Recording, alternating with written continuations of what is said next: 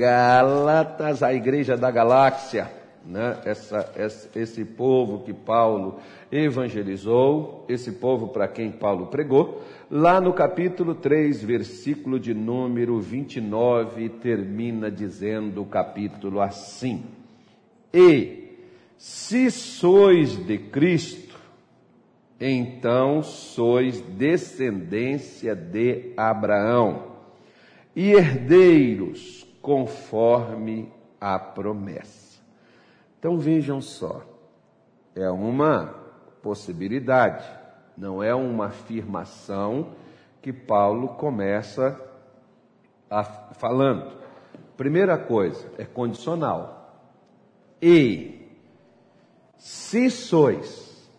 Então, primeira coisa, para que eu me torne herdeiro de Cristo, né? ou herdeiro de Abraão, né? eu preciso primeiro me tornar de Cristo. Lá fora as pessoas dizem assim: todos nós somos filhos de Deus. Não, querido. Infelizmente não. Todos nós somos criaturas de Deus, filhos é quando nós nos tornamos. Ele é quem nos torna. Não somos, não somos nem nós que nos tornamos filhos. Ele que nos torna filhos. Para que eu possa me tornar filho, eu tenho que fazer o que? Diz, por exemplo, o Evangelho de João, capítulo de número 1. Neste Evangelho de João, ele afirma assim: João capítulo 1, versículo de número 11: Veio para o que era seu, e os seus não o receberam, mas a todos quantos o receberam, aos que creem no seu nome, deu-lhes o poder de serem feitos filhos de Deus. Olha que declaração espetacular que faz o apóstolo João. Ele veio para os seus. Inicialmente, Jesus veio para os judeus. A salvação veio por meio dos judeus, não é por meio do judaísmo. Hoje tem crente, por exemplo, que eles começam no Evangelho, depois eles entram para messiânico, depois eles entram para o judaísmo. A salvação não vem do judaísmo, quer dizer, não vem da religiosidade. Os judeus entre si, falando de religiosidade, não precisa cobrá-los. Eles sabem como fazer. Agora, se Jesus veio para salvá-los e eles eram religiosos, eram praticantes da Torá. Por que, que eles precisavam de salvação? Por que, que eles necessitavam de Jesus para se tornarem filhos? Né? Eles podiam ser servos, eles podiam ser profetas, eles podiam ser sacerdotes, eles podiam ser qualquer coisa que eles quisessem ser, mas filhos ainda que eles quisessem e ainda que uma pessoa queira. Eu, por exemplo, para você poder entender o que eu estou te falando, mais ou menos assim: eu posso ser um pastor, mas posso não ser filho de Deus. Que é isso, pastor? Ah, você vai me dizer que você não conhece muitos por aí. Por quê? Porque filho honra o pai. Jesus diz assim: Eu não vim para fazer a minha vontade, mas a vontade daquele que me enviou. Eu vim para fazer a vontade de meu Pai. Então Jesus veio em uma missão. Nós estamos nesta terra em uma missão. Qual é a nossa missão? Agradar o Pai, honrar o Pai, aquele do, de quem nós somos filhos. Se você pegar, por exemplo, é duro o discurso, mas é uma realidade, como, por exemplo, aqui em João 8, versículo 44, vamos aqui, eu não estou com pressa, acredito que você também não. Né? Na hora que der o tempo, nós paramos aqui, amanhã a gente volta de novo. Jesus disse assim, João 8, 44, Vós tendes por pai o diabo, e quereis satisfazer os desejos de vosso pai. Olha só, Você, Jesus está falando para eles, os religiosos da sua época. Ele não estava agredindo eles e menosprezando eles, mas ele está dizendo: vocês têm por pai ao diabo. Por quê? Porque vocês querem satisfazer o desejo de vosso pai. Quem é os desejos que você satisfaz? O seu, né? Ou de Deus? Se você satisfaz o seu desejo, só existe duas forças nesse mundo: a luz e as trevas. Se eu vou satisfazer o meu desejo, eu estou satisfazendo o desejo das trevas e não o de Deus. Se eu estou satisfazendo o desejo de Deus, eu não estou satisfazendo o meu, porque o meu e o de Deus são diferentes. Então ele diz que ele foi homicida desde o princípio e não se firmou na verdade. Ou seja, Satanás ele conhecia a verdade. O diabo conhece a verdade mais do que muitos crentes. Agora, quantos crentes, por exemplo, pastores, obreiros, membros de igreja, conhece a verdade, mas não faz o que a verdade manda? A verdade, por exemplo, diz: não mentirás. E a pessoa mente. A verdade diz: não adulterarás. E a pessoa adultera. A verdade diz: não, não pensarás mal no teu coração com o teu próximo. Mas muitos que estão dentro das igrejas que conhecem essa verdade, né? é como aqueles, por exemplo, que às vezes fica dentro da igreja, aí chega, fala Jeová. Quando Jeová começa a falar, ele diz assim: para Jeová. Por quê? Porque não queremos ouvir aquilo que Jeová quer falar, né?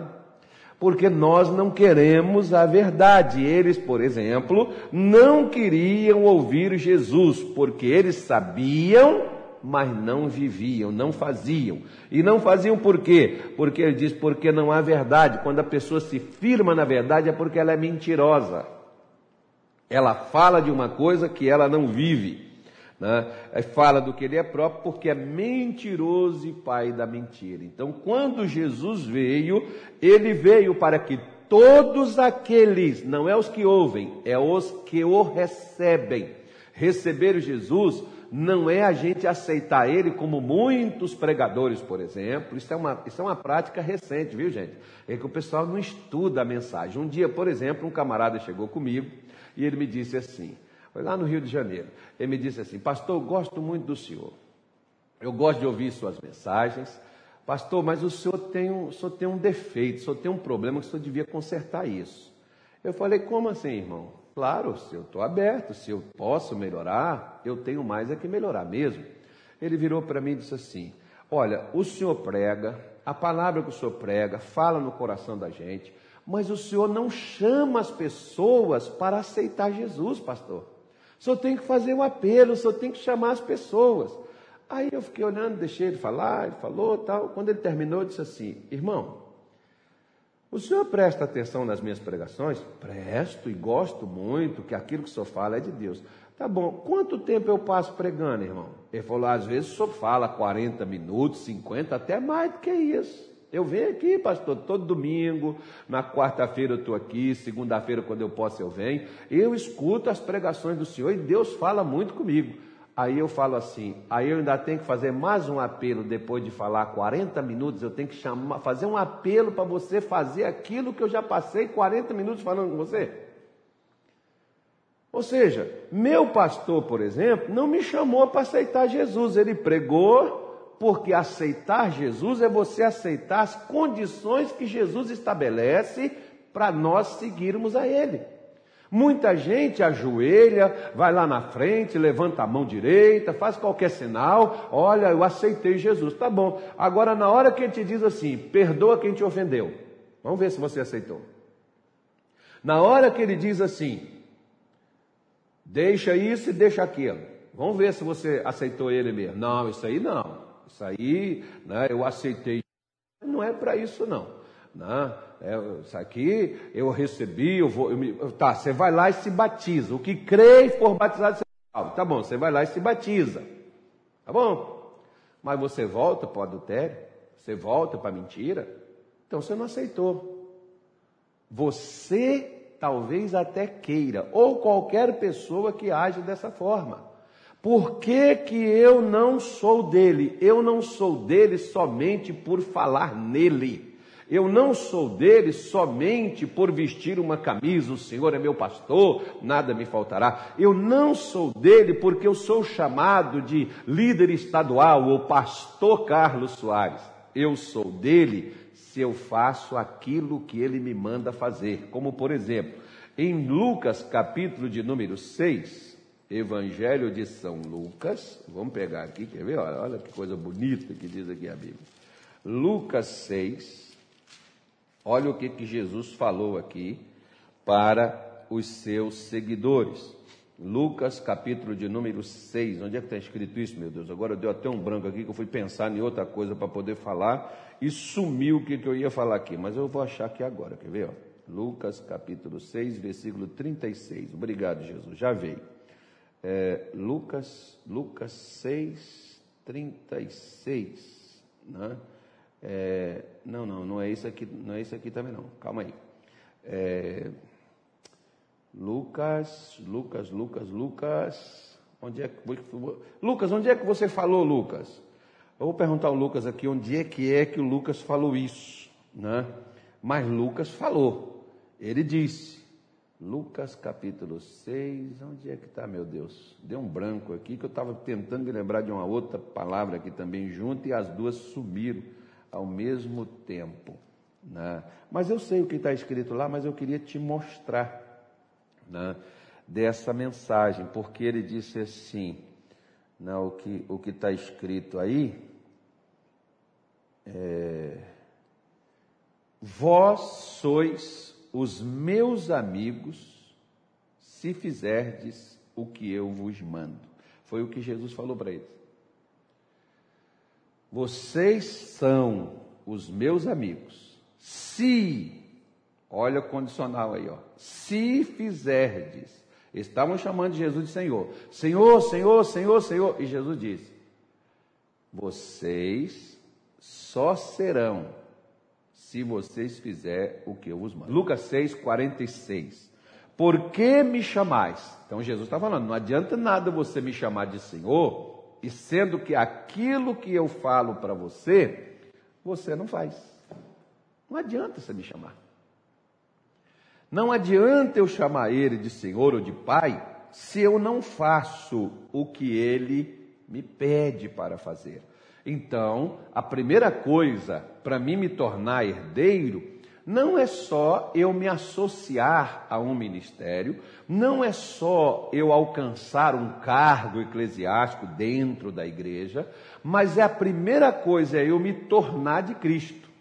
É eu me tornar um filho. Se eu me torno filho, como diz aqui, por exemplo, Gálatas, voltando aqui, onde nós iniciamos, Gálatas 3, 29, voltando aqui para você ver, ele diz: olha, e se sois de Cristo, então sois filhos de Abraão, verdadeiros. Tem uma, tem uma declaração, por exemplo, uma, uma, uma uma, como fala, meu Deus, uma versão da Bíblia que diz assim: se você é de Cristo, verdadeiramente você é filho de Abraão e herdeiro dele, segundo a promessa de Deus. Então, olha que colocação fantástica. Se você é filho, né, se você é de Cristo, verdadeiramente você é filho de Abraão.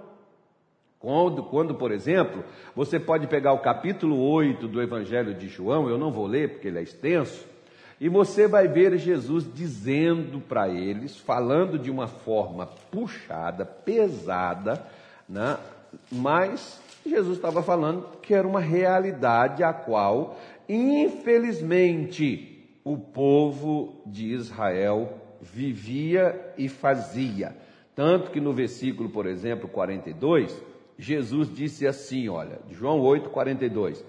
E disse-lhes, pois, Jesus: Se Deus fosse vosso Pai, certamente vocês me amariam.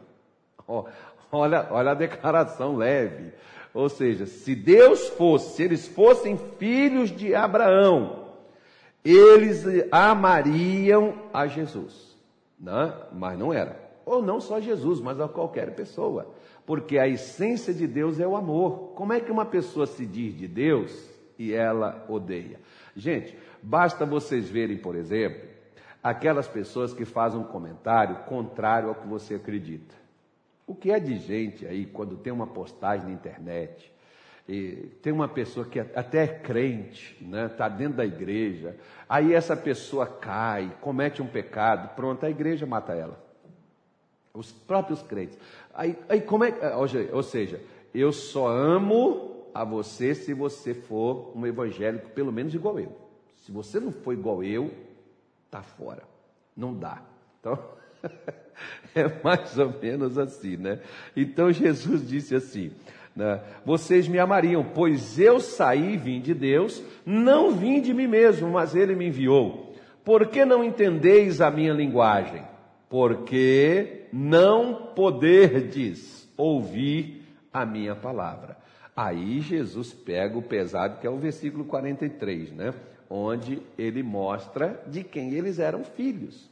Mas eles cultuavam a Deus. Eles sacrificavam a Deus, eles dizimavam, eles ofertavam, mas eram seguidores de desejos de um outro pai que não era Deus.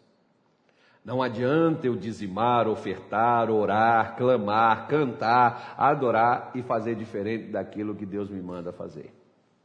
Assim é que nós devemos agir e mudar na nossa vida, tá bom?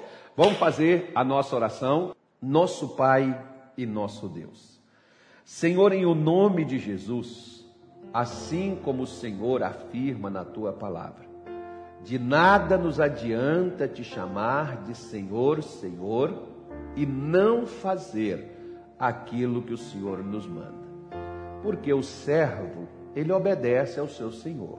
E é lógico que todo filho se submete e honra e respeita o seu pai. Por isso, se o Senhor é pai, onde está a honra que lhe é devida? E se tu és o Senhor, aonde está o respeito para contigo? Por isso o Senhor afirmou, dizendo: Se sois filhos, se sois de Cristo, sois filhos verdadeiros de Abraão e assim nos tornamos herdeiros segundo as promessas. Nós podemos reivindicar muitas coisas, assim como muitos têm feito. Mas, meu Deus, não precisa reivindicar nada quando o direito já é nosso. Nós só temos que exercer o direito que nos é dado. Por isso, hoje, às vezes, muitos fazem uma série de rituais para poder receber algo que por direito já foi concedido. Basta apenas nós sermos do Senhor. Se somos do Senhor, nós já estamos, meu Deus, preparados e prontos para receber o que Abraão recebeu, o que Isaac recebeu, o que Jacó recebeu, o que Israel receberam, os justos, os homens fiéis do Senhor, que se tornaram, meu Deus, do Senhor passaram a receber, porque a partir do momento em que eu me torno do Senhor, eu passo a ter o direito de desfrutar do que o Senhor tem.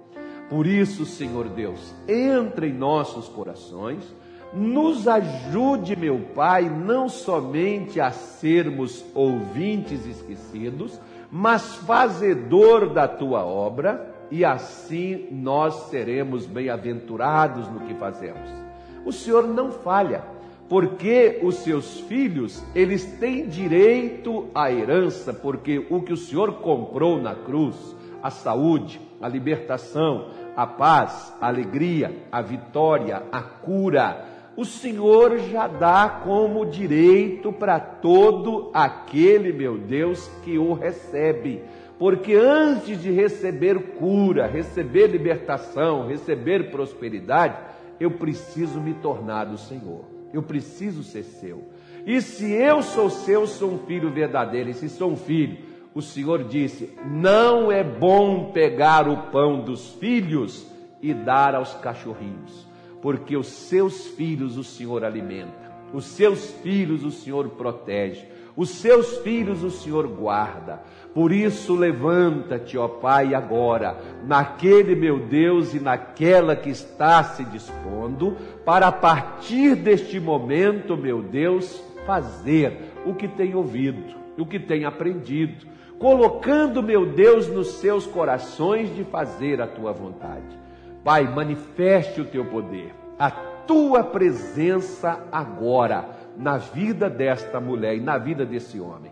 Se é um direito que nós temos de ter saúde, de sermos livres, de crescermos, de prosperarmos, que o Senhor manifeste este poder agora e que torne, meu Deus, a vida desta pessoa uma vida completamente mudada, restaurada, liberta, abençoada, a partir deste momento, no nome de Jesus. Coloca, meu Pai, a tua bênção sobre a vida de todos eles, no nome de Jesus Cristo. Amém e graças a Deus.